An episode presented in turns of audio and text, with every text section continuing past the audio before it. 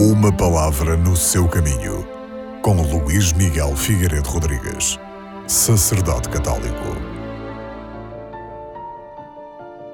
Na primeira leitura deste domingo, vamos escutar um excerto do livro de Ben Sirá, onde o autor nos diz que devemos perdoar a ofensa do nosso próximo e quando pedirmos a Deus perdão dos nossos pecados, eles serão perdoados.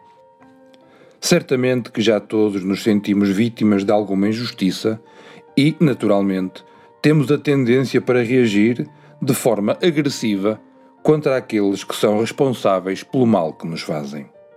Daí nascem a ira, o rancor, a vingança, o ódio.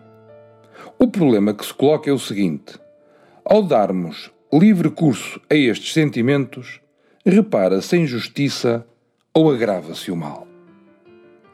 De facto, a primeira lei do Antigo Testamento era olho por olho, dente por dente, que em bom rigor já era um limite, porque limitava a agressão que se fazia ao próximo consoante o mal que ele nos tinha feito.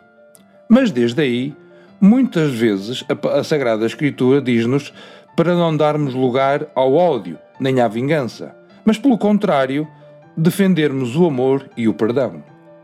Reparai quando o Senhor diz: ao apresentar a tua oferenda ao altar, vê se estás em paz com o teu irmão. Ou então, perdoa-nos, Senhor, como nós perdoamos. E noutra ocasião, não julgues e não sereis julgados. O Senhor então faz-nos um só povo, filhos do mesmo Pai, e quer-nos a viver o amor fraterno em todas as dimensões. Claro que este texto defende ainda que é necessário ir além da simples justiça e abrir o coração a sentimentos de misericórdia. O perdão das ofensas, diz-nos o texto, é uma condição indispensável para podermos rezar e obter o perdão de Deus. Se alguém conservar rancor no seu coração contra outro homem, como terá a coragem de pedir graças a Deus? Peçamos então ao Senhor que apazigue o nosso coração e nos torne fortes, capazes de perdoar.